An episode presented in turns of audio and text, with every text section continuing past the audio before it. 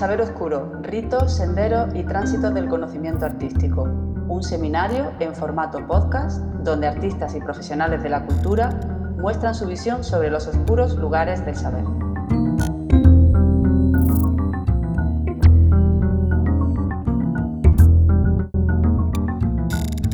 Buenas tardes, Sergio. Decirte que es un placer poder contar con tu participación en este seminario, El Saber Oscuro, Ritos, Senderos y Tránsitos del Conocimiento Artístico, y darte las gracias por haber aceptado la invitación que te propuso la organización del Festival FACBA para esta, última grabación de esta primera edición de los podcasts del, del Festival FACBA. Muy bien, muchas gracias Rosario. La verdad que es un placer sobre todo poder estar contigo aquí esta tarde. Muchas gracias, Sergio. Sergio García es uno de los dibujantes españoles más apreciados en, Nueva York, en París, es profesor de la Facultad de Bellas Artes de Granada. Sergio es un historietista y teórico de la historieta, trabaja con numerosas editoriales nacionales e internacionales, cuenta con reconocidos y prestigiosos premios. Actualmente está muy centrado en el periodismo gráfico y en la narración gráfica experimental, colabora con el New York Times y con El País. Personalmente es un verdadero privilegio el poder charlar contigo, ya que te admiro como compañero en la facultad y como profesional del campo de la ilustración y el cómic. Y agradezco la oportunidad de, hablar contigo hoy sobre tu recorrido profesional, sobre tu última etapa eh, con tus colaboraciones en el New York Times y en el país.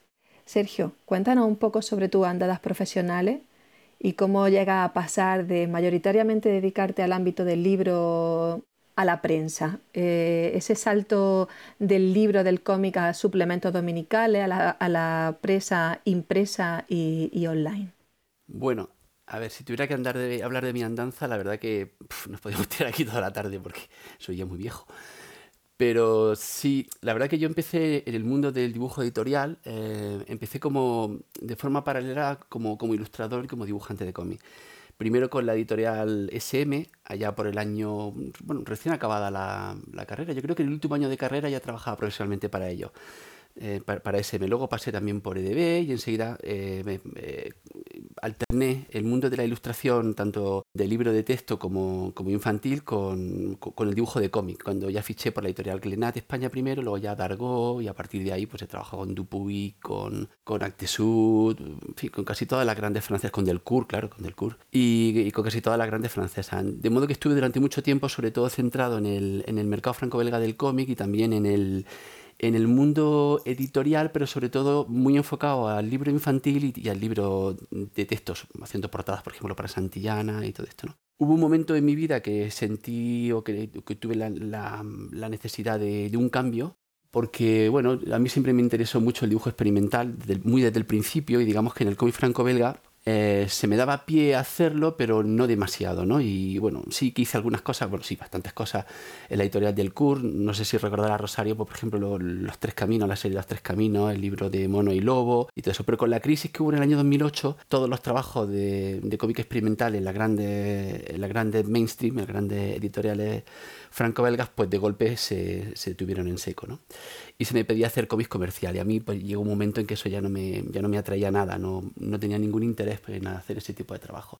Y bueno, ahí hubo un año así de impas, que bueno, estuve dibujando, haciendo mucho, mucha labor de ilustración, pero sin centrarme a nada en el mundo del cómic. Y fue en, en, ese momento, digamos, cuando mm, me contactaron de Estados Unidos, desde la editorial Book para hacer el libro de Perdido en Nueva York. Y ese, e, e, ese punto exacto pues fue un, bueno, un antes y un después ¿no? en mi vida como dibujante, porque de golpe en New York Times descubrí mi trabajo y me ofrecen la posibilidad de trabajar en el Graphic Review, en el, dentro de la, de, la, sección Book Review. Y a partir de ahí, digamos, tengo libertad como, como dibujante a la hora de, de, hacer experimentación gráfica. Y descubro que justamente en el, en el campo de la gráfica editorial eh, para prensa, tanto impresa como, como, como virtual, pues hay una enorme libertad creativa. O sea, al, dibujante se deja una enorme libertad creativa que no encontré antes en el campo de la ilustración infantil, por ejemplo, y desde luego tampoco en el cómic, ¿no?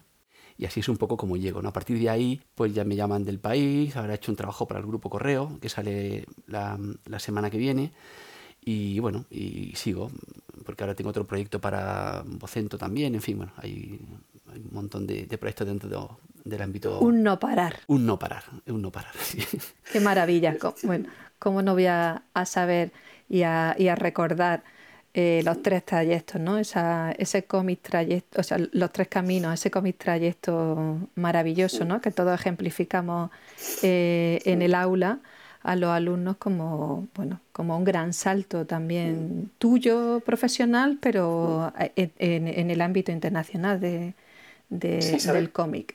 Sí, sabe Rosario. Además fue, fue muy interesante porque la, publicación de, de, los tres caminos con Lewis Tronen, que es el guionista, eh, en realidad es un, recurso que nace en, mi tesis doctoral, en sinfonía gráfica. Quiero decir, yo la, tesis doctoral la hice sobre narración multilineal y, uno de los ejercicios de, finales de narración multilineal que, que, bueno, que, lo elaboré a través de una especie de recreación del cuento de Caperucita Roja, que es, otro de los, de temas recurrentes a lo largo de mi vida y, que, y he revisitado muchas veces, pues bueno, eh, despertó el interés de, Lewis como guionista, le propuse hacer un trabajo de investigación a, través de la narración multilineal y del cura accedió a hacerlo, ¿no? Y eso fue también un poco el principio de todo. Hay como algunos pequeños hitos eh, a lo largo de mi vida creativa, ¿no? Em, que, para mí han tenido mucha importancia. Uno de ellos fue ese, otro fue Mono y Lobo, desde luego. Y finalmente el tercero, yo creo que fue empezar a, hacer El Perdido en Nueva York y luego a, trabajar para el New York Times, ¿no? Son como los hitos que han ido cambiando la... Y bueno, y luego después viene lo que hablaremos, ¿no? Eh, a lo largo de la entrevista, ya del trabajo en sala, ¿no? Tanto en El Guerrero como en el Museo Picasso, como, como otra pieza que he empezado la semana pasada. Qué bien, o sea que nos va a adelantar cosas, ¿no? Bueno, lo que se pueda, lo que se pueda.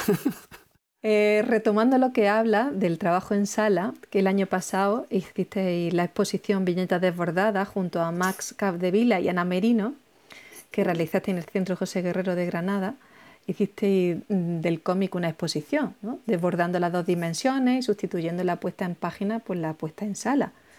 Me gustaría que nos hablase un poco de esa maravillosa exposición y de tu pieza New York y de cómo trabaja el, nuevo espacio dentro de esa narrativa secuencial multilineal que nos comenta. Pues mira, em, todo sale por, una necesidad. Nosotros tenemos un, grupo de, antiguos compañeros de primero de carrera, vamos, de, la, de, de Bellas Artes Expo Rosa. Y bueno, y trabajamos, pues ahí está desde Asunción Lozano, por ejemplo, Pedro Sácar, Nuria López y, un montón de compañeros. Pedro mm, no estudió con nosotros, pero bueno, está dentro del grupo también. Pero casi todos éramos compañeros de clase. Y justamente al empezar a trabajar con ellos se me empezó a plantear la posibilidad de trabajar en sala, ¿no? De empezar a hacer dibujos para sala. De hecho, eh, la pieza de Caperucita Roja, que luego se publicó como libro, en realidad es una pieza que yo hice para, para, publicar en una, no para exponer, perdón, en una de las exposiciones que hicimos. Luego seguí experimentando con, con, el barco fantasma que hice para la exposición de Cádiz, en fin, que tenía mucho interés de golpe en explotar las posibilidades que tiene el cómic pero como desarrollo de una forma gráfica, narrativa, independiente, más allá de los límites de la página, ¿no? que ya se había empezado a experimentar con Moni Lobo, pero ya trascendía completamente y ocupaba el, muro de la, pared de una sala en este caso. Y justo en ese momento, pues bueno, fuimos a hablar un día con Paco Baena, porque desde hacía varios tiempo que queríamos hacer alguna, algún trabajo juntos. Ya llevábamos, habíamos hecho un, un pequeño prototipo hace muchísimos años eh, para, para, el Musac en León, que al final no cuajó, pero bueno, era una especie de, de, instalación en espiral que narraba un día en 24 horas de una persona. Y ahí quedó la cosa, ¿no? Y entonces, en esa charla que tuvimos un día en el, en el Guerrero, pues me dijo, mira Sergio, yo he pensado hacer una exposición eh, quiero, quiero abrir el guerrero al mundo del cómic y que hagáis cosas realmente interesantes. O sea, dejaros libertad, que trabajéis con, con las paredes del museo y ver, y ver cómo se puede bueno, aprovechar, ¿no? que, dándole intensidad eh, desde el punto de vista gráfico. Y he pensado que, bueno, que los mejores autores así en España para que trabaje en esa línea eh, podéis ser Max y tú. ¿no? Max acaba de trabajar para El Prado haciendo esta adaptación tan bonita que hizo del, del, de la obra del Bosco, ¿no? Y también contando con, con, Ana Merino, que fue un poco también la que potenció este tipo de, idea. ¿no? Ella, aparte de poetisa, pues es una gran teórica del cómic, ¿no? Lleva, es profesora de la Universidad de Iowa y bueno, acaba, acaba de, ganar el premio Nadal también con su último libro y bueno, y está muy relacionada con el mundo del cómic, ¿no? Entonces, bueno, pues planteamos una suerte de recorrido, Max, a través de la línea, con ese ser tan maravilloso que dibujó Ubrut, ¿no? Y que es el cuidador de la línea, que por cierto lo ha continuado tanto en publicación en el diario Ara durante todo este periodo de cuarentena, creo que ha publicado, no sé son siete, ocho historias, y de forma paralela también el guerrero ha seguido publicando algunas pequeñas historias de, de Guru, ¿no? Entonces podíamos seguir su línea hasta que llegaba a mi sala donde había un punto de interconexión, su línea se transformaba en un, pequeño, una, una línea de metro, hasta llegar a, mi propuesta. ¿no? Mi propuesta, en cierto modo, ten en cuenta que yo todo el trabajo que hago intento ser honesto. Yo soy profesor de universidad, aparte de dibujante y de, creador, pues soy profesor de, universidad. Y, intento mantener una, cierta coherencia entre la docencia que imparto y la investigación que realizo, ¿no? y que esa, investigación tenga siempre una salida en real, en el, mundo del arte real, para que luego los alumnos comprendan que, que la investigación es tienen sentido. Quiero decir, que hay, que hay una, imbricación entre la investigación universitaria y el, mundo real, que algo que, por cierto, se persigue hoy mucho en el mundo, el mundo de, la universidad, ¿no? Esa relación entre la universidad y la, sociedad. Pues dentro de, de ese juego, pues resulta que yo estoy en un grupo de, investigación con Asunción Jodar y ella completamente trabaja mucho con dibujo egipcio. ¿no? Entonces yo tenía una deuda pendiente con, con, el grupo porque yo siempre llevaba la parte de cómic experimental dentro del grupo, pero como ella lleva el dibujo de patrimonio, quería unir de, una forma los dos trabajos, ¿no? Y a mí hay una, una, una, línea gráfica dentro del dibujo egipcio que me interesa especialmente, que es todo ese periodo temporal que corresponde al periodo de, de Tutmosis III, en el que bueno, se, se realiza una serie de, de narraciones mediante dibujo muy sintético que recuerda mucho al de Krieger, por cierto. Yo, de hecho, cuando vi por, por primera vez los dibujos de Tutmosis III, me recordaron, o sea, pensaba que lo había dibujado Krieger casi, era una cosa, digo, no, no me puedo creer, se ha reencarnado el dibujante Tutmosis III en Krieger. Y nada, eh, justamente usando esa estructura de las 12 horas del, del, Anduat, pues retomé la vieja idea del, del Musak de seguir la vida. En aquella primera idea era la vida de una persona, y aquí son de seis personas, en la ciudad de Nueva York, que era otro de los grandes, bueno, pues tótem representativos, ¿no? Que en ese momento, pues como trabajaba mucho para New York Times y, la, y mi y la directora de arte del New Yorker es, la, es mi editora en Tumbo, con lo cual había como una, bueno, toda una relación con la ciudad de Nueva York que tuve que visitar para Perdido en Nueva York, de modo que cogí como estructura contenedor, en una enorme estructura contenedor, a la ciudad de Nueva York y luego seguir la vida de seis personajes en, la ciudad. ¿no? Y de esa manera poder desarrollar todas las inquietudes narrativas y de, gráfica de, representación que tenía en, el momento en que lo dibujé. ¿no? Y bueno, fue un proyecto por primera vez titánico, enfrentarme a un dibujo a 12 piezas de 3 metros por un metro y medio, pues para mí fue muy complicado, la verdad y fue la antesala a todo lo que ha venido después y lo que está viniendo después, ¿no? Porque te, permite ver o dimensionar tu obra de otra manera, ¿no?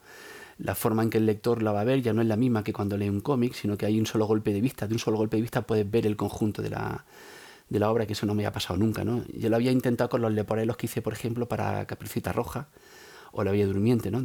o, o, con Mono y Lobo de nuevo, ¿no? Y en cierto modo también con los trabajos del New York Times, ¿no? Que de un solo golpe de vista podías ver el conjunto de la, de la historia pero no en sala y no con esas dimensiones. ¿no? Así que bueno, eso fue un poco todo todo lo que sucedió en el José Guerrero el año pasado. Parece que ha pasado ya mil años, pero fue el año pasado, en enero del año pasado, efectivamente.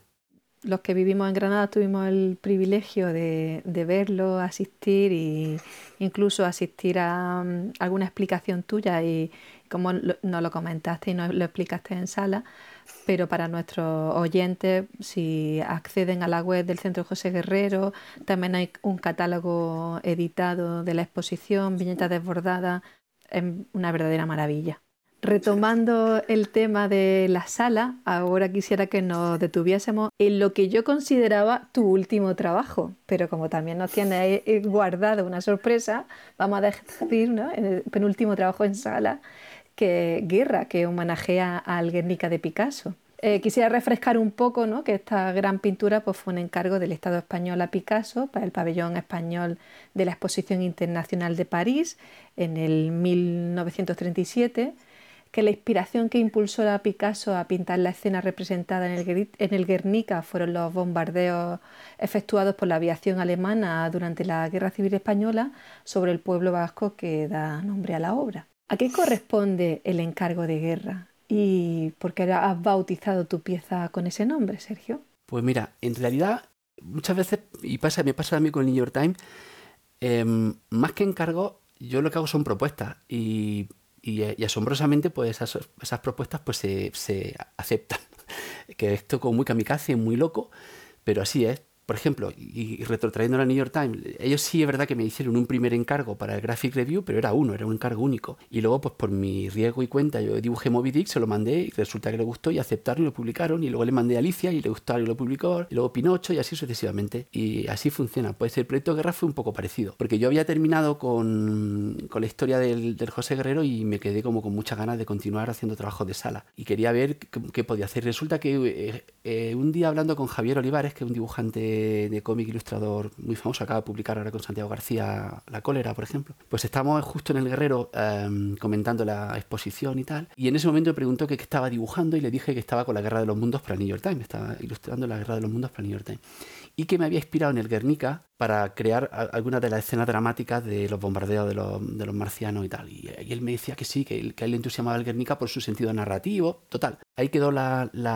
conversación. Y entonces cuando decidimos volver a, hacer un trabajo para, o cuando decidí hacer un trabajo para Sala Nuevo, pues nada, estoy dándole mucho tiempo y, justo en el sitio donde suelen salir las ideas, que es cuando saco a mi perra o cuando me ducho, normalmente, por eso me ducho mucho y saco a mi perra mucho, claro, pues ahí, de golpe digo, joder, pues y se hago una, una versión del Guernica. Y efectivamente, así es como salió. De modo que, bueno, pues mm, el contacto se produjo de una forma un poco anómala, porque yo soy profesor eventual, soy profesor invitado en el...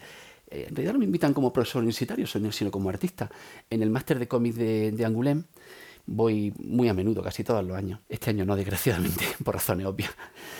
Y nada, el año, el año pasado, cuando, cuando estuve en, en yo me llevé todo el trabajo del guerrero con la intención de que se, de que se, de que se lo pudieran exponer allí en Angulem, porque creía que podía ser interesante. ¿no? Entonces ellos me dijeron, pues lo que había dicho Paco Vaina, que lo normal es que los grandes centros de exposición en realidad lo que quieren son producciones propias, más que traer producciones de otra gente. ¿no?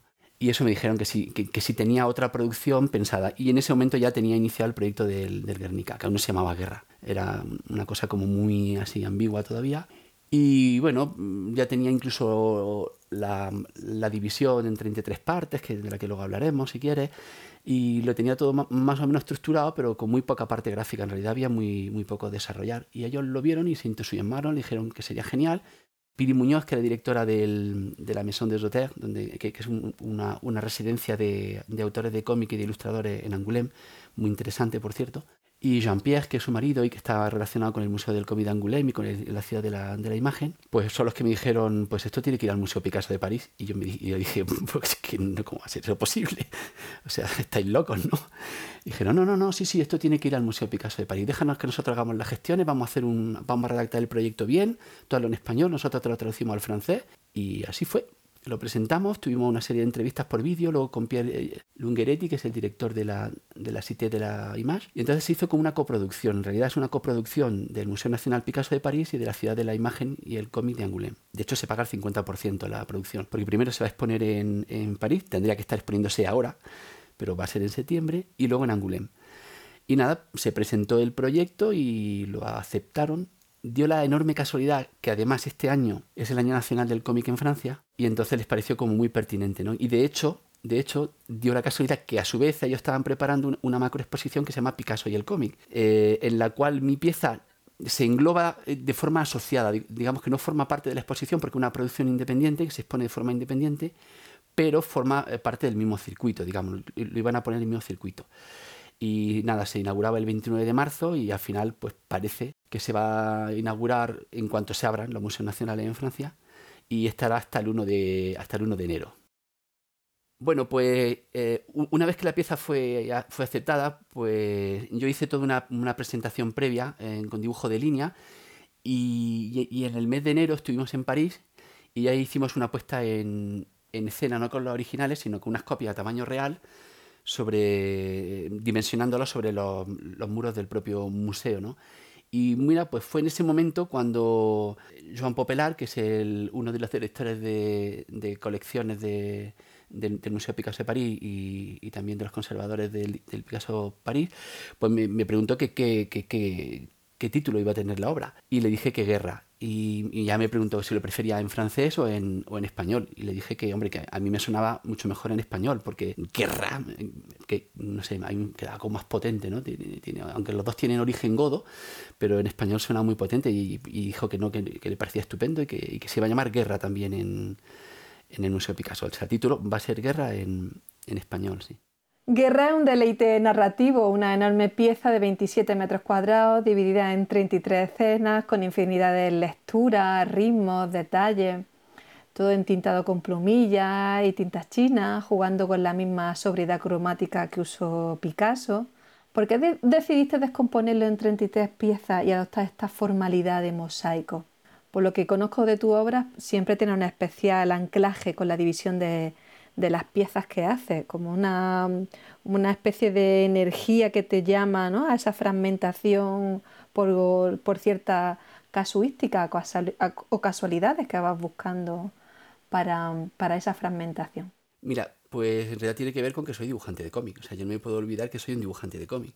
Y el cómic básicamente se basa en esa fragmentación, justamente en fragmentar el espacio para subdividirlo en, en unidades más pequeñas que se llaman viñetas y que se articulan como el conjunto de la narración. De modo que tenía muy claro desde el principio que yo quería contar una, una historia. Entonces, una de las primeras cosas, cuando yo hago cualquier obra, eh, sobre todo estas esta obras que yo considero de investigación, tanto los que hago para el New York Times como lo que estoy haciendo para Sala, siempre supone un trabajo de investigación. Entonces, eh, una de las primeras cosas que me obsesionaron era ver a ver cómo dividía en partes esa narración. Igual que el José Guerrero lo había usado las diferentes horas del, las diferentes divisiones que hay dentro de las tumbas egipcias con el libro de Landuat en 12 partes, el número 12 era un número importante. Quería ver qué número importante era en el Guernica. Incluso si se trataba de un azar, ¿no? Pero yo necesitaba atarme algo que me sintiera o, que me hiciera sentir seguro a la hora de, narrar. Y después de mucho buscar, empecé a hacer divisiones de todo tipo, dividiendo el cuadro en fragmentos, en secciones, pues, pues en una de las etapas de documentación me encontré con una radiografía de Reina Sofía y me di cuenta que el, que el bastidor del, del, Guernica está dividido exactamente en 33 partes iguales. Me puse a investigar sobre ese bastidor y me di cuenta que no era el bastidor original, porque el bastidor original se lo quitaron en el MoMA en el año 64 en el, porque bueno, el bastidor que hicieron, que fue creo que en Barcelona, creo recordar, pues e, era ligeramente asimétrico y estaba rompiendo la tela. De hecho, si, si veis el Guernica que hay en el Reina Sofía, la parte inferior, hay un rentelado en la esquina inferior que corresponde a ese tirón, ¿no? Eh, entonces, se, bueno, se, se, bueno, se, volvió a hacer un bastidor que, que se ha mantenido hasta nuestros días y tenía una, una, separación perfecta de 33 partes, que para, que para mí era ideal, porque podía trabajar en, en, en formatos de, en, unidades de formato más pequeñas que me permitían luego hacer un enorme puzzle para generar la, la obra a tamaño real, porque claro, la obra eh, efectivamente tiene, tiene 27 metros cuadrados porque corresponde al tamaño real que tiene el, el, el Guernica.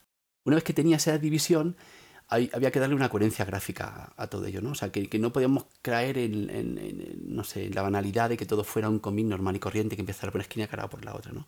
Quería que, tuviera un, sentido gráfico. Y además, siempre intento ir un poco más allá en cada obra, y justamente en esta quería jugar con un concepto que empecé a desarrollar cuando acabé lo del José Guerrero, y que me estaba como sesionando mucho, que era la visualización de la obra en dos etapas. Es decir, si tú, por ejemplo, vas a ver el Jardín de las Delicias del Bosco, te tienes que, acercar muchísimo a la pieza para poder percibirla, ¿de acuerdo? Porque las piezas, las imágenes son muy pequeñas y digamos que el punto de vista ideal para poder verlo es como de un metro y medio, dos metros, para poder verlo con, con bueno, y disfrutarlo en su, en su, en su verdadera intensidad. Sin embargo, si tú ves los nenúfares, por ejemplo, lo que te pide el cuerpo es alejarte como 6-7 metros, ¿verdad? Casi todos los cuadros impresionistas para poder percibir esa sensación que da la, la interacción de la mancha. Pues yo quería hacer el doble juego de tener una percepción como de la obra como a 6-7 metros y que luego te obligue a acercarte para ver cada uno de los detalles. De modo que pensé en una gran imagen que fuera el eje que centralizara toda la, narración y luego pequeños detalles, o sea, o el resto de la narración que te obligue a acercarte a ella. De modo que pensé en un retablo medieval, ¿de acuerdo? Entonces, como lo que tengo son básicamente 11 columnas, pues son 33, son, son 3, filas y 11 columnas. Es la división del, bastidor original del Guernica. Pues eh, es, un número impar, el 11 es un número impar. De modo que en la columna central se me ocurrió colocar un pantocrator, ¿vale? Y, de esa manera construir un retablo. De modo que en la parte de la izquierda queda articulada toda la, narración previa a lo que ocurre en el, eh, antes de que la figura central, que, que ahora describiré la que es, emerja como figura y luego la caída de la figura. Es como el nacimiento y la muerte, el ciclo de la, de la vida. ¿no? La figura que hay en el centro, el Pantocrato, es, un dictador. ¿vale? O sea, todo el concepto de la guerra que Picasso focaliza en el bombardeo de. en, cualquier. un bombardeo en general. Eh, se habla que es Guernica, pero también puede ser, por ejemplo, el, el bombardeo y el, y el ametrallamiento que hubo en Málaga, por ejemplo, cuando, un montón de civiles huían de la, ciudad de eh, la provincia de Málaga y fueron eh, ametrallados y bombardeados por el ejército alemán también, ¿no? Pues de la misma manera quería representar no solamente ese fragmento, sino el conjunto de la obra. O sea, ¿por qué, eh, ¿por qué surgen los ultranacionalismos? ¿Por qué surgen los dictadores? ¿Por qué tienen e, esa necesidad belicista? Cómo surgen las guerras, en definitiva, cuáles son las razones de la guerra y luego cuáles son las consecuencias de la guerra. O sea, a la izquierda de, ese dictador Pantocrátor encontramos las razones de la guerra y a la derecha encontramos las consecuencias de la guerra, ¿no? Y evidentemente acaba con la muerte del dictador, ¿no? El dictador acaba muerto de la forma más ruin. Y bueno, pues de esa manera, es una pena que no podamos ver la obra porque como no está expuesta todavía y, y, eh, claro, existe un derecho de exclusividad, pues no se puede mostrar, si no sería estupendo poder subirla para que se pueda comprender mejor, ¿no? Pero básicamente esa es la estructura que tiene y por eso tiene esa división en 33 partes.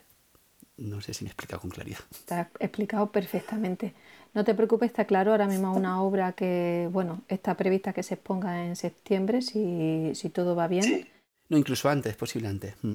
Pues mejor. De todas maneras, luego ya eh, enlazaremos en, en, las notas de los podcasts, en los créditos, en la transcripción que se hace de esta conversación para que los oyentes puedan acceder. Igualmente, eh, todas las, pues, las referencias, los nombres. Sí, pero, pero la obra de la, del Guernica, desgraciadamente, hasta agosto no se va a poder hacer. O sea, quiere decir que no se puede enseñar hasta, hasta ese momento. Sí, sí, no te preocupes, pero bueno, como esto queda en línea colgado indefinidamente, luego lo actualizaremos, ¿no? Ahora lo escuchamos y quizá a posteriori, cuando eso ya sea visible, pues podamos tener otra, otra escucha de estas reflexiones tuyas y, hacer otra lectura, ¿no? De, en este caso, de guerra. Y que, me parece interesante también esa, esa opción, ¿no? Me gustaría también que nos hablases de, de tus procesos de trabajo. Si nos circunscribimos en el escenario en el que estamos, FACBA, ya sabes que es un festival que pone especial énfasis en presentar los procesos de investigación artística. Ya nos estabas hablando tú de la relación eh, inherente y tan importante que tenemos con el mundo universitario con la, con la investigación y de, bueno, de, cualquier área y de los creativos siempre la necesidad de, investigar, de probar y de, ir cambiando y, mutando. Pues que nos hablases de, de qué referencias tomas en tu mundo audiovisual, del cine, literatura, qué cosas son las que te, te inspiran tus paseos con tu perra, etcétera. Bueno, pues mira, si te parece, nos centramos justo en el proyecto Guerra para hablar de, del proceso, ¿no? porque ha sido un proceso muy complejo, mucho más que el del, que del centro José Guerrero, y creo que nos puede servir como referencia. Mira, normalmente yo siempre le digo a mis alumnos que es muy importante tener una biblioteca mental, visual, lo más amplia posible, y tener la mayor cantidad de referentes visuales en los que uno puede beber.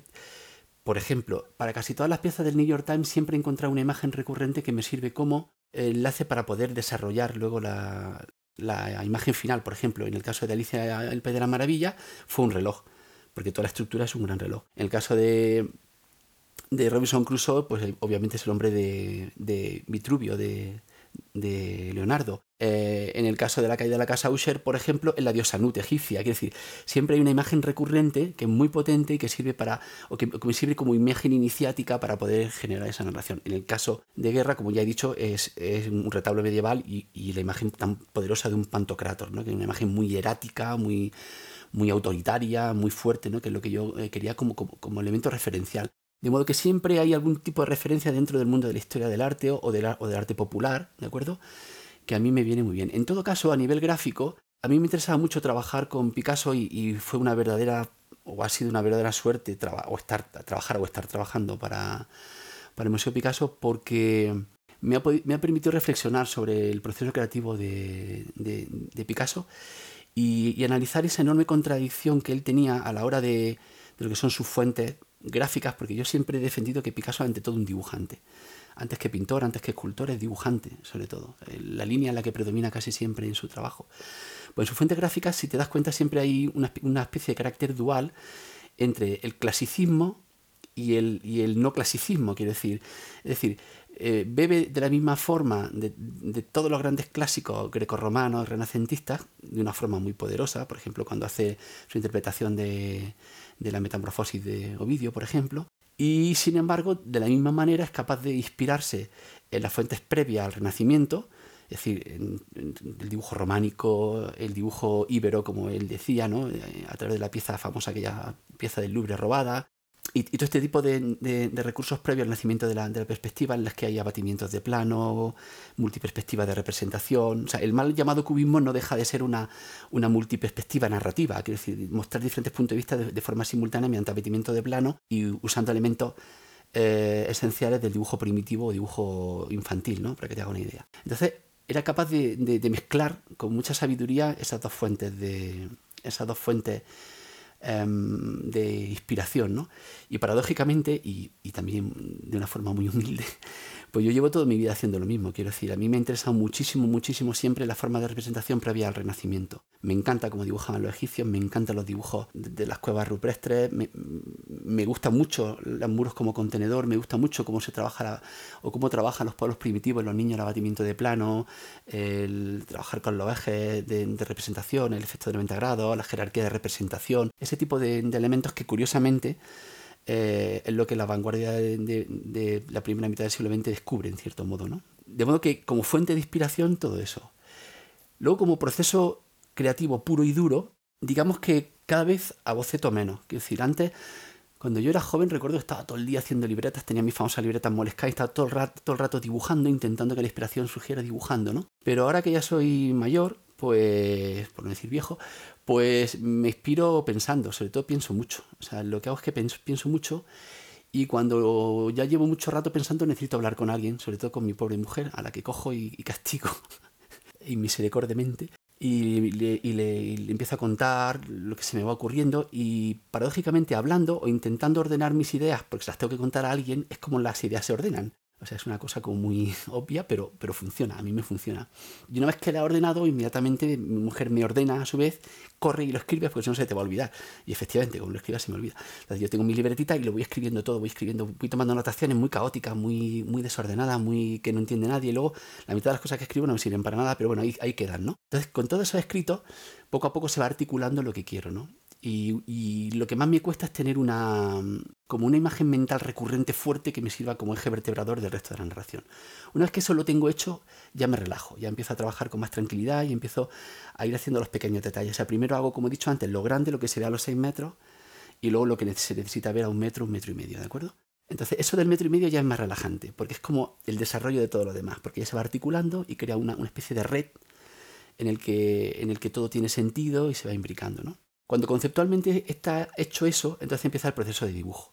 Que en el caso de guerra fue un proceso muy particular, porque yo lo que hacía era que casi prácticamente sin abocetar nada, empecé a dibujar todo con el iPad, panel por panel. Yo dividí todo en 33 paneles de 1,16m por, por 0,75, te estoy diciendo de memoria, pero sí creo que cada panel tenía ese tamaño.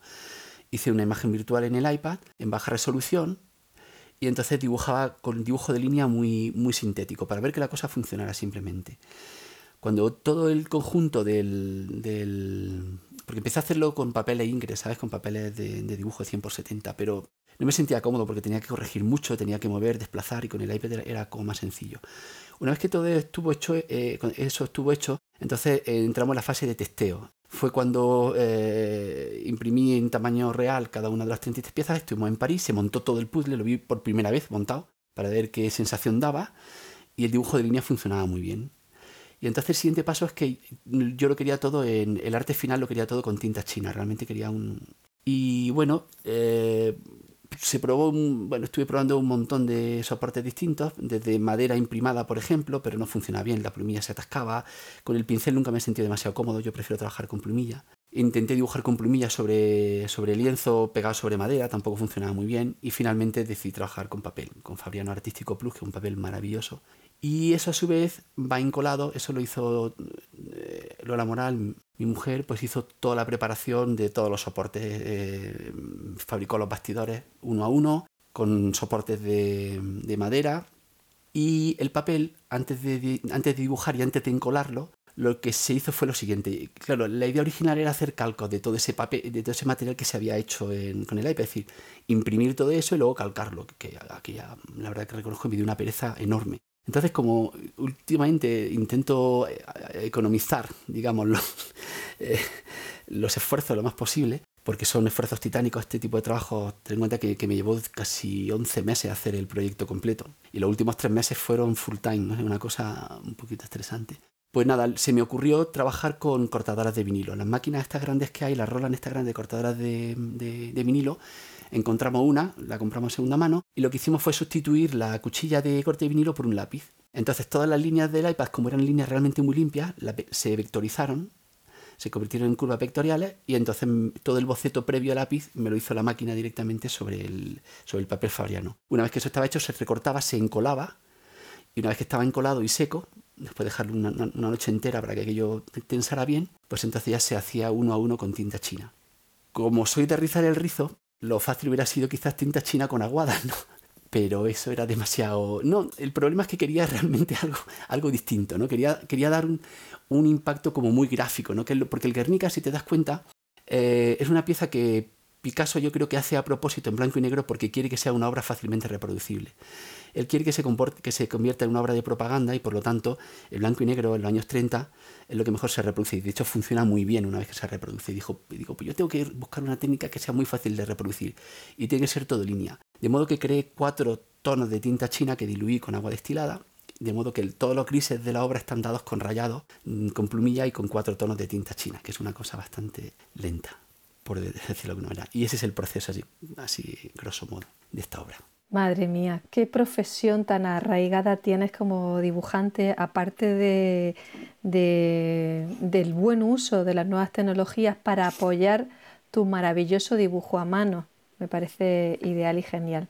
Eh, si reflexionamos sobre lo que nos estabas contando al principio, sobre tu trayectoria desde el del mundo del cómic, me surge una pregunta. En el cómic la narrativa tiene conciencia, conciencia del medio, de la página, de la viñeta, en tanto que esta narrativa se enmarca en un espacio, espacio con el que vosotros los autores de cómics pues, jugáis muy ágilmente y podéis crear sorprendentes iteraciones cuando leemos los cómics, ya mm, pueda usarse como un efecto conclusivo, como un efecto interrogativo para generar ciertas emociones, sensaciones, ¿no? ese impacto visual ese impacto en la narración pues, que tiene justo al pasar la página o al terminar una página, ¿no? el juego con la, con la página. Entonces, en el caso de guerra, por ejemplo, si seguimos eh, ejemplificando tu obra eh, sobre guerra, ¿qué pasa con ese juego cuando en realidad te desenvuelve en un formato y un soporte donde lo tienes todo expuesto, todo exhibido, ¿no? Eh, ya nos has contado que, que los fragmentas, ¿no? vas buscando esos anclajes para, ponerte tú a trabajar en la fragmentación, en el formato mosaico, en, tu investigación, en tus referentes, para que todo eso vayan siendo pequeños asideros a los que tú agarrarte para, empezar a crear. Y, como nos dice, partes de, ese eje central para subdividir, pero ¿cómo tienes planteada esa navegación que nos habla desde una visión desde los seis metros hasta el metro y medio? ¿no? ¿Hay un recorrido concreto para que el, espectador cuando se ve adelante tenga una navegación muy concreta o es, una, o es aleatorio? Eh, da igual, ¿no? Eh, me imagino también que el recorrido de sala estará, estará influenciado para que, ¿no? estará redirigido para que el espectador entre o se enfrente ante la obra de, alguna manera. Bueno, pues mira, em, vamos a empezar por el final. Em, la pieza se va a exponer en, una sala concreta que hay en el, museo, que, es una sala que es muy bonita porque tiene una especie como de arcadas que recuerdan a arcadas góticas con un par de, columnas. De modo que la pieza va a quedar enmarcada y, además está sola dentro de la sala. No hay, no hay, no hay ninguna otra obra dentro de esa sala, solo guerra. Entonces, como efectivamente hemos dicho antes, el, espectador lo primero que va a encontrar es el, dictador en la parte central, que es el eje vertebrador. Y enseguida va a querer leer hacia un lado y hacia otro, ¿de acuerdo? Eh, es un tema que hemos debatido con, Jean Popelar, em, ver cuál es el, tipo de información que se le va a dar a la persona que se va a enfrentar a la obra, si, si tiene que descubrir por sí mismo el sentido narrativo o se le va a hacer algún tipo de indicación. Finalmente, como ahora al menos ellos tienen bastante interés en, mostrar un, carácter, digamos, didáctico con la explicación de la obra, va a llevar un pequeño esquema de, lectura. Pero en todo caso, la primera parte, la que queda a la izquierda, la lectura se, desarrolla con el formato del bustrófedon, que es el dibujo en, arado, que es un formato que yo uso mucho, basado en dibujo trayecto, que es un dibujo, es una forma de dibujo y de escritura previa al retorno de línea que hay en la escritura convencional. Y por lo tanto, cuando llegas al final de la línea, lo que hace es que continúas por la siguiente. Es decir, eh, eso creaba un efecto un poco extraño porque tenías que jugar especularmente con la tipografía y por eso en la antigua Grecia se inventa el retorno de línea. Pero para el dibujo es, fantástico porque tú creas una especie de hilo narrativo que empieza en la parte inferior del cuadro, la parte inferior del cuadro, sube hacia arriba, luego vuelve a bajar, sube hacia arriba, vuelve a bajar y se comporta como un río. O sea, tú vas navegando por los, diferentes paneles hasta que llegas al Pantocrator. Una vez que llegas al Pantocrator, digamos que la narración se, sucede como una narración multilineal. Hay una, línea continua que avanza de izquierda a derecha, pero funcionan todas de, em, de forma simultánea, ¿de acuerdo? Que es el desarrollo de la guerra. Además se ve claramente, hay un... porque la parte central aparece solamente el dictador, eh, desde que aparece como muy heroico montado a caballo hasta que cae del caballo, llega derrotado y muere. ¿no? Entonces esa parte central articula el resto de la narración, tanto arriba como abajo, complementan esa narración y funciona como una narración multilineal. De modo que se dan esos tres niveles de, lectura. la primera lectura como retablo, la segunda lectura como estructura en camino, dibujo a trayecto o bustrófedon, y la tercera en narración multilineal.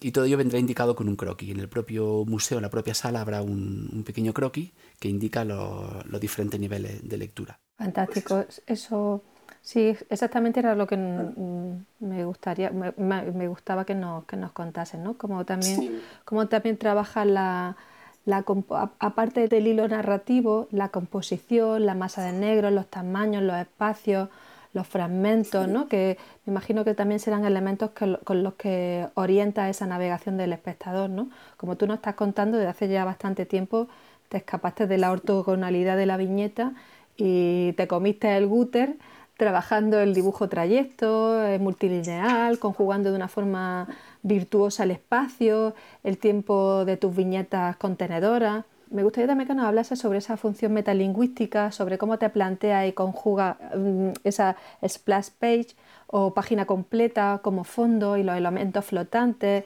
eh, distribuidos en la composición, en la infinidad de, lecturas y, de, de, capas que tiene, que tiene tu obra. Sí, efectivamente, una vez que decides no, trabajar con la, con la viñeta como contenedor, pues te surgen una serie de problemáticas a la hora de ordenar esa narración, efectivamente, ¿no? Y la primera de ellas, pues en cierto modo ya te he descrito, que es el dibujo trayecto, que es decir, es la, ordenación de la narración mediante un flujo continuo narrativo que se puede dar de una, eh, de una forma obvia a través del dibujo, como, perdón, a través del camino, como pasaba con los tres caminos, efectivamente, un camino que recorre todo y los personajes andan sobre ese camino, ¿no? Pero a veces eso puede ser mucho más sutil, como, como por ejemplo enlazar las imágenes una con otra de una forma armónica, mediante la línea, mediante arcos, mediante formas que combinan, ¿de acuerdo? Y eso te va generando el flujo de lectura. Normalmente hay líneas que acaban y que empiezan en un panel, ¿de acuerdo? Y también masa de negro, masa de gris, que van fluidificando esa narración. Es un, viejo sistema que ya Arije, por ejemplo, en los cómics de Tintín usaba. Cuando él acababa de hacer una, línea en, el borde de, de una viñeta, en la viñeta siguiente normalmente esa línea continuaba, de modo que crea una especie de flujo invisible que fluidifica esa narración. ¿no? Eso se puede aplicar de una forma sutil durante todo el conjunto de la narración y funciona muy bien. Luego también tenemos los contenedores de historia. Una vez que tienes elementos jerarquizados de representación, esos elementos lo que hacen es que eh, dirigen la, mirada del espectador hacia un punto concreto y crean un ámbito narrativo sobre el cual todos los demás elementos orbitan, ¿no? de, modo que te puede, o sea, te ayuda de una forma muy sencilla o fácil de nuevo a, ordenar y también a jerarquizar esa narración. ¿no? Ese tipo de elementos, la combinación de todos ellos, es los que da lugar a la, narración. De hecho, quería comentarte que una de las cosas que, a mí me produjeron más placer eh, cuando trabajé para el, José Guerrero era algo que ni siquiera había podido hacer con, con los trabajos para New York Times, donde siempre he tenido muchísima libertad. Pero el José Guerrero por primera vez en mi vida, y llevaba ya muchos años trabajando como dibujante de cómic y como ilustrador, no tenía la necesidad imperiosa de que el lector, en ese caso, en este caso el espectador, tuviera que comprender aquello que estaba sucediendo ante su ojo, ¿sabes? O sea, antes como que realmente tenía que ser muy explícito, como muy objetivo, ¿no? Una narración muy objetivo, muy objetivo, aunque tenía siempre un carácter sugerente y con cierto carácter de subjetividad, pero siempre ha primado la comunicación, digamos, ¿no? Yo siempre le digo a mi alumno en ilustración ni cómic que nosotros hacemos dibujo de comunicación ante todo. Somos dibujos, somos comunicadores. Y por primera vez en mi vida no me vi ante esa necesidad de tener que explicarlo todo y poder trabajar con las sugerencias. Eso me pasó en Nueva York y disfruté muchísimo. O sea, sí, luego la gente decía, es que cuando tú lo explicas queda mucho mejor. Digo, sí, pero funciona de todas formas. O sea, a vosotros, sí, sí, porque como nos sugiere, digo, pues eso es justamente lo que necesito. Que no tenga que estar detrás de cada uno de vosotros contando qué es lo que pasa, sino trabajar con la sugerencia, ¿no? Y bueno, pues esa forma de narración me vino muy bien, ya, ya te digo, con, con el guerrero. Y en el, el proyecto de guerra trabajo, trabajo muy así, con la sugerencia, de modo que que no todo es obvio, no todo es obvio, pero de, un, de una cierta manera cada uno o cada, cada espectador que, que, se enfrenta con la gente con la que ya he podido testar la obra, que lo han visto, lo ven de una manera distinta. En general, cada uno interpreta de una manera distinta y eso es rico y, y, y creo que es muy hermoso. A mí me, me, parece muy positivo porque es como, como que tú dejas libre la historia y la historia cobra vida y entonces se convierte en otra cosa, ya como que no te pertenece, ¿no? pertenece al que, al que la ve. Y bueno, esa es la idea ¿no? de, lo que, de lo que estoy haciendo para Sala y, y por ahí pienso continuar. Qué bien, claro, toma vida, toma identidad y se, se emancipa tu criatura. Otro tema importante que me gustaría que tratásemos, el gran tema de la, de la figura de Picasso. En el aspecto dibujístico de su de, cómo reflexiona sobre esa esquematización de sus personajes, la iconicidad que utilizaba, cómo aborda el dibujo, ¿no? Entre ese peso sobre tu hombro de de esa reinterpretación, de ese homenaje a este gran maestro, ¿no? Y también me gustaría que nos hablase un poco, ya nos has contado que tú también ya a priori de, tu trabajo en guerra, tú siempre has tenido una, un especial interés por un dibujo primitivo, el dibujo prerrenacentista, pero ¿qué te bueno, algo que, que, se asemeja ¿no? con, también con, la, con las inspiraciones que tenía Picasso? Pero después de este trabajo de guerra, eh, ¿qué te apropias de Picasso? ¿Hay algo mm, en tu investigación o en tu estudio que se haya quedado en ti? ¿Qué es lo que miraba en Picasso ¿no? para traducirlo en tu pieza? ¿Y qué ha pasado en este proceso de trabajo que sientas que, se ha quedado en ti para siempre? ¿no? Pablo realizó, Pablo Picasso realizó esta obra a través de una mm, dramática fotografía que se publicaron de, la barbarie, sin hacer alusión a nada concreto y al todo en general. ¿no? El Guernica pareció pues, ser un poco premonitorio de lo que sucedería después de la Segunda Guerra Mundial. Que también me gustaría que nos dijeras que en qué te inspiras tú, ¿no? Eh, ya nos has hablado de esas figuras centrales, ese pantocrato, para hacer ese, ese, esa esquematización de, de retablos románicos. Pues mira, de Picasso, mira, a ver, yo siempre, claro, como ahora, imagino que como casi todo artista del siglo XX-XXI que se precie, eh, pues siempre hemos tenido a Picasso como un referente, es obvio, ¿no? Pero era un referente que, que, yo creo que no comprendía en toda su totalidad hasta que me he puesto a estudiar su obra. ¿no? Y yo creo que básicamente he sacado, primero, la confluencia de referentes gráficos que antes hemos comentado, ¿no? que eso es como muy importante. Una segunda parte que es esa capacidad que él tenía de... de es que la palabra apropiarse no sé si sería la más adecuada, ¿no? pero de rendir homenaje a, a sus maestros. Y es algo, es algo que, que no es algo nuevo en, la historia del arte. Por ejemplo, eh, Velázquez rendía homenaje a Rubens, que a su vez rendía homenaje a Tiziano, por ejemplo, ¿no? Y, es algo que, normalmente nosotros encontramos, por ejemplo, en, el arte oriental. Casi todos los grandes eh, dibujantes japoneses, de ukiyo-e, por ejemplo, Utamaro, Hirosige, a su vez rendían todos homenaje a sus maestros, ¿no? Quiero decir, como, como que nos preguntamos de dónde venimos, ¿no?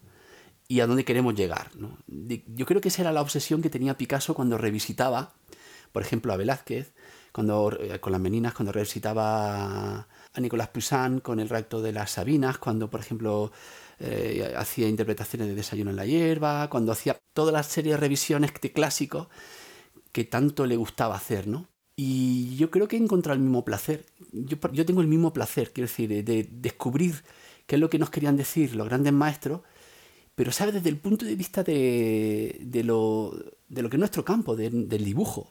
Quiero decir, hace poco leí un tuit de una muy buena amiga mía, de Marian Cao, que es una profesora de la, de la Complutense, que bueno, pues hacía un, un tuit así a Isabel Celá, la ministra de Educación, diciéndole que deben replantearse la, la enseñanza de educación artística, porque la, eh, el arte se tiene que aprender mediante datos, pero también como conocimiento de lo que los artistas nos querían expresar, que, que es algo como que falla.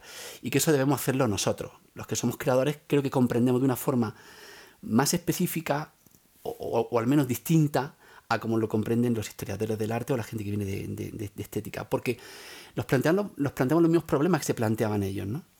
Y como, y como remate a lo que me preguntaba, está como el tercer palo, que es conocer el dibujo de Picasso. Mira, yo creía que, que con reproducciones uno podía aprender bastante. O sea, yo puedo coger libros o imágenes en, internet de, de obras de Picasso y lo puedes comprender. Pero hasta que no lo ves dimensionado en su verdadera realidad no te das cuenta de la brutalidad del dibujo de Picasso. Tuve la enorme fortuna de que cuando estuvimos en enero en, en, París, en el Museo Picasso, fuimos a Magnela Valel, que, tiene, que tienen el depósito, donde tienen ellos en depósito la, mayoría de obras del, museo no expuestas, y tuve la posibilidad de acceder directamente a dibujos originales, sin, sin cristal, sin nada, y poder ver dibujos desde finales del 19 hasta, hasta los años 60. Hicimos una selección y, y cuando ves los dibujos en primer plano. O sea, es que se me están poniendo los pelos de punta, de verdad, de pensarlo. O sea, cuando ves los trazos de lápiz tan, tan absolutamente eficaces, tan limpios, sin duda alguna.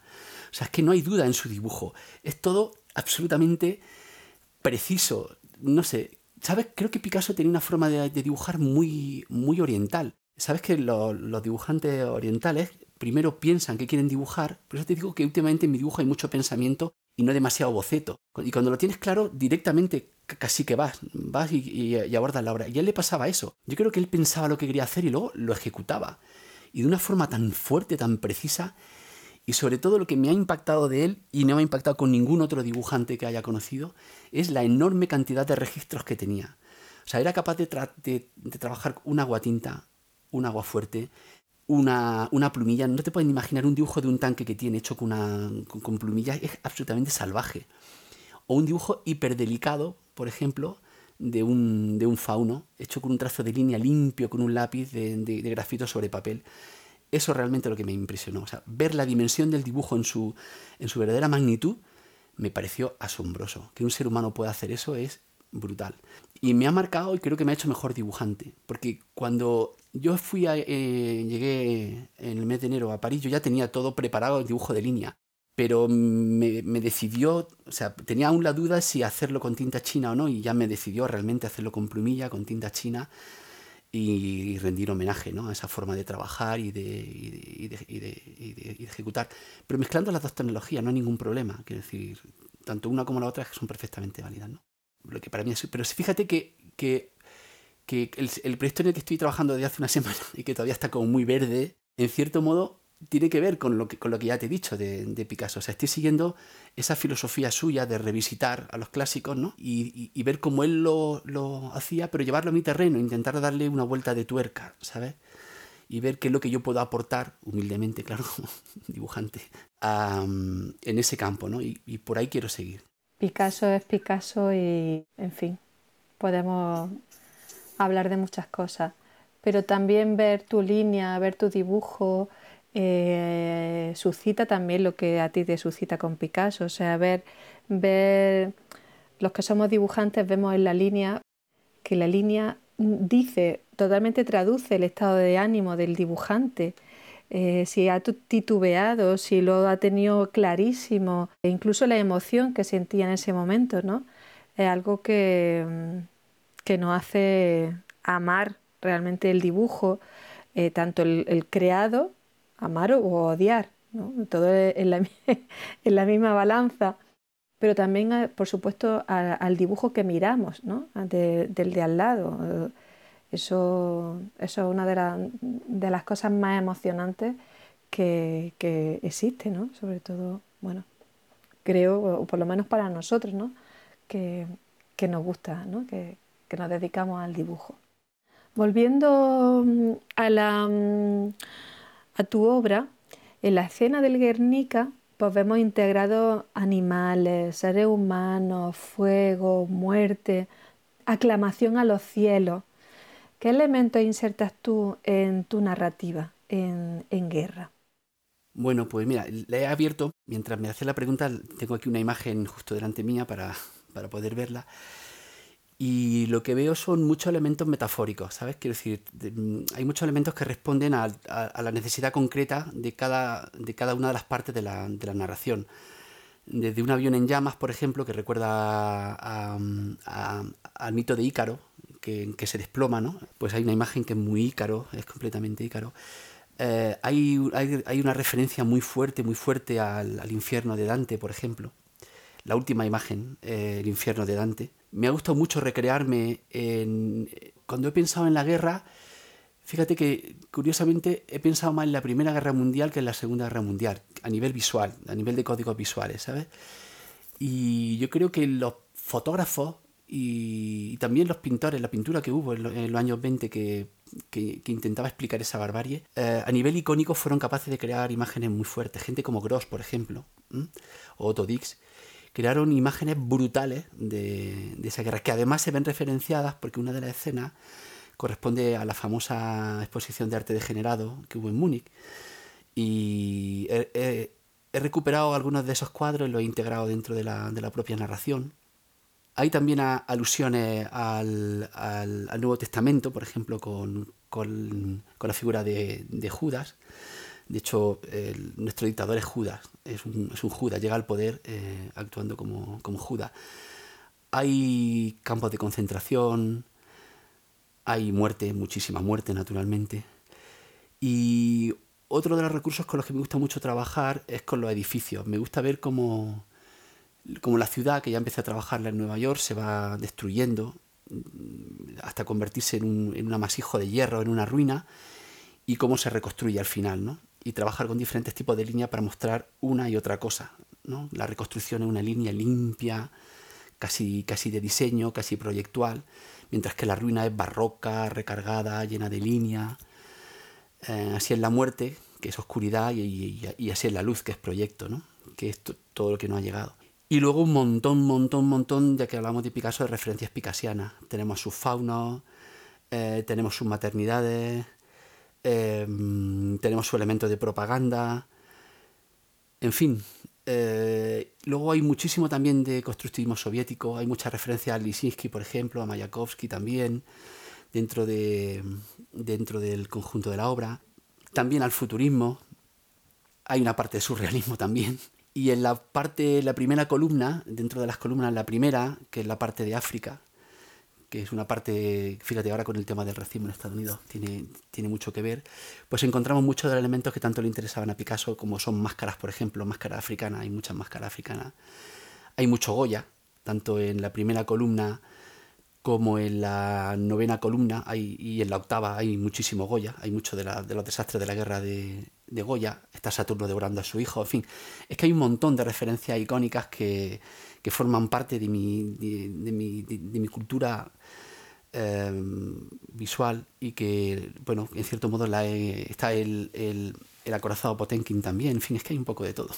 Es un pastiche, como puedes ver, que parece mentira que tenga una forma coherente al final pero aparentemente lo tiene, sí. En fin, to, todos esos son los elementos referenciales, que hay muchos más. ¿eh? Podría seguir, porque es que cada, cada una de las piezas tienen, tiene pues eso, una, una búsqueda de, casi obsesiva por encontrar un, referente visual que a la gente le resulte cercano. Es lo que, lo que yo siempre comento a mis alumnos del concepto de no lugar, ¿no? Es que ese, es ese concepto que es común, que en realidad todos conocemos y que nos resulta familiar, y que a la hora de dibujar ayuda al dibujante a que, a que el receptor de ese dibujo interprete su obra con facilidad. ¿no? Entonces digamos que todo el conjunto de la obra está preñado de, y plagado de no lugares, está todo lleno de no lugares. En este medio en el que nos encontramos hoy, ¿no? el de la voz, a través de este formato podcast, y ya lo estás haciendo. No sé si podría forzarte un poquito más y me gustaría que a través de la oralidad y a través de tu voz nos pudiese hacer un pequeño recorrido descriptivo a través de algún fragmento eh, más representativo para ti, si, si, eres capaz también de, como de, de, discernir y decir, bueno, me quedo con este. Vale, pues mira, si, si ya que hemos hecho antes referencia a la primera columna, si te parece bien, pues os describo un poco la primera columna. Empezamos, son tres piezas, son tres de las 33, empieza la parte inferior, y lo que vemos como contenedor, como esa primera imagen dentro, de la, de la, o sea, dentro del, del, enorme espacio del retablo, tenemos a su vez en ese panel una primera imagen muy potente que es una Pachamama, es una, es una diosa de la tierra que está enterrada hasta, hasta la altura del cuello y vemos su cuerpo, en, el, conjunto del cuerpo está enterrado dentro de la tierra y solo vemos que aflora su cabeza de la tierra. Dentro de su cuerpo encontramos a un montón de, de africanos trabajando que están extrayendo mineral, presumimos que es coltán, o son diamantes, o, puede ser cualquiera de ellos. Y están semi-esclavizados, están custodiados por soldados que van semidesnudos, con Kalashnikov, medio borrachos. Y, y, todo el cuerpo de, esta Pachamama pues está lleno de ese mineral que ellos están excavando y también hay muertos. Los mineros que van muriendo los van dejando abandonados. En el brazo izquierdo de la Pachamama hay un conjunto de muertos. Los pechos de la Pachamama son, son de mineral, están, son, están llenos de mineral, son todo mineral. Y los, eh, y los trabajadores semiesclavos salen por la boca llevando enormes sacos de, del mineral que han obtenido de la, de la tierra ¿no? y salen custodiados por un, por un militar. En el segundo panel, en el que hay justo arriba, el que nos lleva hacia el norte, hemos empezado en el sur, nos lleva hacia el norte, encontramos la migración de estos y otros muchos migrantes que van buscando la, pues eso, un, estado de bienestar que no tienen en sus países, ¿no? Y se van encontrando con una serie de seres antropomórficos que los van devorando, como Saturno devora a su hijo. De hecho, uno de ellos es Saturno devorando a su hijo, claramente. Los otros se manifiestan con forma de hombres lobo y se los van comiendo, los van ahorcando, los van violando. Y a medida que van subiendo, se van, se van dirigiendo al norte y pasan por un enorme monstruo que tiene una máscara africana gigantesca, que tiene dos brazos muy grandes, que son las dos columnas de Hércules, que nos recuerdan metafóricamente el estrecho de Gibraltar, y nos lleva directamente al mar, en el que hay una, una barca vacía, abandonada, en mitad del cielo, en mitad de la nada, y que nos dirige al tercer panel, que está a su vez lleno, empieza, empieza el segundo panel, o sea, perdón, termina el segundo panel con ola, empieza el tercero con ola, y vemos una patera llena de gente, de gente que está como mirando al vacío, excepto nuestro protagonista, porque hay varios protagonistas, como en, el, como en la parte de Nueva York, en este caso un chico negro, que va con una, con una señora que ha encontrado el camino que tiene un niño y, y lo acoge, lo, lo, arropa. ¿no? Por encima de ellos vemos otro mar, y entre ellos y el otro mar hay un cielo que está lleno de gente ahogada, que está flotando, que son como ángeles que están flotando. No se sabe bien si son ángeles o son ahogados. Son ahogados si vemos el segundo mar y, son ángeles si vemos el primer cielo. Y están flotando porque han muerto en, esa travesía. Luego vemos un mar que está lleno de gente que intenta cruzar un, muro enorme que separa la civilización. Hay un muro que recorre todo, es un muro que puede ser real, como el que hay en Ceuta Melilla, o puede ser imaginario, como puede ser las trabas burocráticas y administrativas que ponemos los emigrantes, ¿verdad? Y que impiden que ellos lleguen, chocan contra el muro y no pueden pasar. Y vemos una enorme figura antropomórfica muy grande que en el boceto original tenía la cara de Picasso y luego se la quité porque no tenía mucho sentido. Y le puse la cara de, un africano enorme, muy fuerte, que sobrepasa con la mano el muro, ¿no? Y que indica pues que finalmente pueden entrar, ¿no? Y detrás hay un fondo aséptico, no vemos personas, solamente edificios, todo muy limpio. Y hay una parejita en una esquina con un coche, un Toyota Prius muy ecológico y tal, y, y, están haciendo una barbacoa naturalmente de una hamburguesa vegetal, claro, no podía ser de otra manera. Y así acaba el tercer panel, esa es la primera columna, ¿no? Es cuando los emigrantes llegan a la civilización. Y es una de las razones de la guerra, claro, es una de las causas de la guerra. Ahora hemos construido cada uno nuestro, nuestro primer panel de guerra, lo hemos construido en nuestra mente Ahora hay infinidad de guerras ¿no? Eh, construidas en cada uno de, de, lo, de los que te hemos oído y, y luego compararemos. ¿no? Estaría divertido que la gente lo pudiera dibujar, ¿no? Sin haberlo visto, dibujarlo y luego ver lo que pasa. Lo estaba pensando yo justo, digo, me, me dan ganas de dibujarlo, ¿no? Para ver cómo, cómo construyo. Podía ser, podía ser una, un buen ejercicio, ¿no? Una buena propuesta. Pues sí, bueno, aquí lo dejamos abierto. Sí, sí. Quien quiera, quien quiera dibujarlo y, se, y dirigírselo a, a, Sergio García o a nosotros desde FACBA y, y, y hacer una muy iniciativa, ¿no? Sería muy interesante.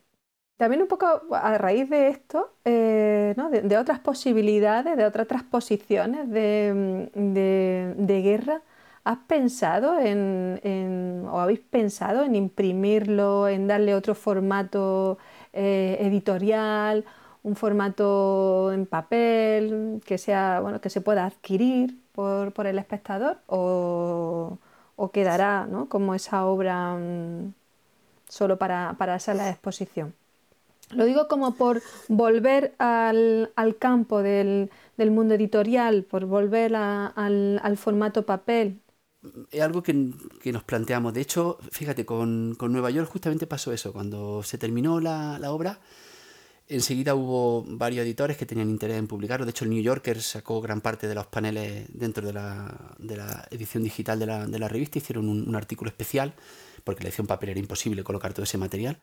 Hicieron una edición especial y se publicaron, creo que de los 12, publicaron nueve paneles creo, que llegaron a publicar, en gran formato y todo eso. Y luego finalmente mmm, vimos que había posibilidades de, de poder eh, llegar. Porque claro, eh, el problema que tenía la, exposición del guerrero es que una vez que acaba la exposición, pues esa obra se, como se, desaparece, ¿no? Como dirían los, la gente de, de América Latina, ¿no? Y, y, a mí me daba mucha pena, la verdad que quería que perdurara, porque en el catálogo tomamos la decisión de no poner arte final, sino solamente el proceso creativo porque queríamos que realmente hubiera una sorpresa, que la gente llegara y encontrara, se encontrara con la sorpresa de, de la imagen ¿no? dentro del guerrero. De modo que Christian Walter, pues, que, imagino que lo conoceréis, es uno de los mejores impresores que hay en España y probablemente en el mundo mundial, pues propuso la posibilidad de hacer una, una edición serigráfica de, de, Nueva York y de hecho se ha hecho ¿no? y, lo, y lo tenemos ahora está todo muy interrumpido con el, con el coronavirus pero está hecho efectivamente y, y lo tiene a la venta y tal entonces con esto probablemente no sé, habría que hacer algo distinto porque, claro, lo de Nueva York sí que se podía, se, podía ver como un conjunto de paneles independientes que, ensamblado entre sí, dan, dan lugar a la imagen final. De hecho, en la serigrafía la gracia que tenía es que tú puedes desatornillar, porque tiene unos tornillos, la pieza y, la, y, te puedes componer tu propia exposición en casa, a pequeño formato, pero te puedes componer tu propia exposición. Con el caso de guerra habría que ver qué tipo de formato se da, porque realmente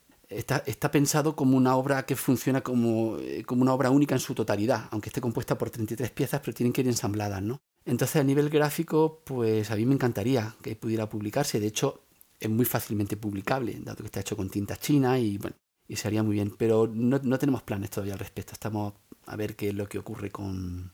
Primero con la exposición, a ver qué recorrido tiene y ver qué propuestas encontramos, porque es que, claro, no hay ningún feedback, puesto que la obra no, no se ha puesto todavía. Pero supongo que sí. Yo siempre acabo encontrando casi todo a modo editorial. Al fin y al cabo es el mundo del que vengo, ¿no? Aunque, como te digo, cada vez me apetece más el trabajo de sala. No ya hacer exposiciones de cómics que ya tiene hechas, ¿no? Me refiero a hacer trabajos específicos para, para sala, ¿no? Pensando en que esa obra está generada para, ver, para verla en la pared, no, no, en, no en una mesa, ¿no? O sentado en un sofá. Has dicho que, que se iba a exponer en el Museo Picasso de París y en Angoulême. Sí, eh, me imagino que el espacio expositivo de, del Museo Picasso de París, nos estás contando que va entre dos columnas, o sea, el, espacio tiene unas connotaciones muy concretas que tú habrás tenido también en cuenta a la hora de la composición. Eh, ¿Al de Angoulême le sucede lo mismo? ¿Un espacio...? Sí, mira, pero, pero fíjate, el Museo Picasso en realidad yo me encontré en la sala una vez que ya tenía la, la obra encajada, ¿eh? O sea, yo no conocía la sala previamente. Entonces fue, fue una maravillosa coincidencia, porque, porque como ellos habían visto imágenes, eligieron esa sala justamente por la connotación que tenía. De hecho, tiene como tres arcos y, y, el, y, digamos que el pantocrátor queda justamente la cabeza del pantocrátor encima de uno de los arcos, con lo cual parece hecho a propósito, pero en realidad es una, es una, una coincidencia que, que Joan Popelar supo ver y que, y que aprovechó. En Angoulême no sabemos de hecho dónde se va a exponer, porque, claro, estaba previsto originalmente que se expusiera en el Salón del Cómic de Angoulême, que es en el mes de febrero del año que viene. Pero como el coronavirus lo ha retrasado todo, pues ya no va a poder coincidir con el Salón del Cómic de Angoulême. Y entonces ya no sabemos exactamente, porque Angoulême tiene muchos sitios expositivos, haciendo coincidir el Salón del Cómic, ¿verdad? Pues se usan desde la catedral hasta el ayuntamiento, pasando por el propio museo, tiene un montón de, salas. En todo caso, tiene que ser un, sitio que, en el que se pueda, en fin, eh, acoger a una obra que, tiene 7 metros y medio por 3, por 3 metros y medio, más o menos, digo, para que te una idea, ¿no? Es una obra muy grande. Entonces me da mucho espacio. Probablemente en el museo hay una de las salas que lo podría coger, pero en Angoulême aún no sabemos dónde se va a exponer. Existe esa duda. No, no, no tengo ni idea, la verdad. Misterio. Misterio, sí. Bueno, misterioso, hombre misterioso, cuéntanos en qué andas ahora. Pues yo no sé si esas cosas si se cuentan se tuercen. Entonces, te lo voy a contar, pero no te lo voy a contar, ¿vale? Vale, mira, voy a visitar. Um, voy a visitar a Velázquez. Sí, me voy de. Me voy de, de, de visita con Velázquez. Y, y quiero trabajar el retrato. Voy a trabajar el retrato pero voy a trabajar también otro, otra serie de elementos como, eh, como, como el homenaje. Antes te, te hecho una referencia a que Velázquez, a que Picasso eh, hace homenaje a Velázquez y Velázquez lo hace a Rubén y Rubén lo hace a Tiziano, ¿verdad? Eso lo podemos ver muy bien en las hilanderas, por ejemplo. En la hilandera existe ese juego visual tan bonito, ¿no? En el que hay como cuatro niveles de narración. El primero tenemos a Aracne y, a Palas Atenea. En el segundo tenemos a, las tres damas que emiten el juicio. En el, tercer nivel tenemos el tapiz, que, que, a su vez está compuesto de dos partes. El castigo de Palas Atenea a Aracne porque ha hecho un tapiz que a su vez nos muestra el rapto de, Europa por parte de Júpiter. Con lo cual hay toda esa combinación de cuadro dentro del cuadro, dentro del cuadro, dentro del cuadro, pues en ese tipo de cosas estoy. Y no necesariamente con la hilandera.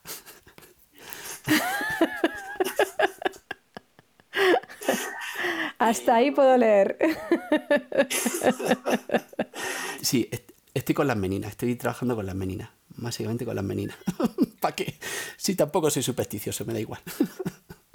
y a ver lo que sale. Igual no sale nada, Rosario, pero, pero estoy muy contento por cómo, por cómo está evolucionando la cosa y cómo, y cómo se produce también ese juego con los dos cuadros de, mazo que hay, que hay al fondo y, con la relación del, del, que mira y el que está mirando y, las relaciones espaciales de entrada y salida que hay y un montón de cosas. La menina es, un tema muy complicado, muy complicado, muy complicado, igual que el Guernica. Entonces ahora estoy, estoy, estudiando mucho, estoy escribiendo mucho, estoy pensando mucho y ya tengo una imagen previsual muy básica. Todavía no, aún no tengo mi, mi, mi pantocrator, digamos, no lo tengo, pero estoy luchando fuertemente.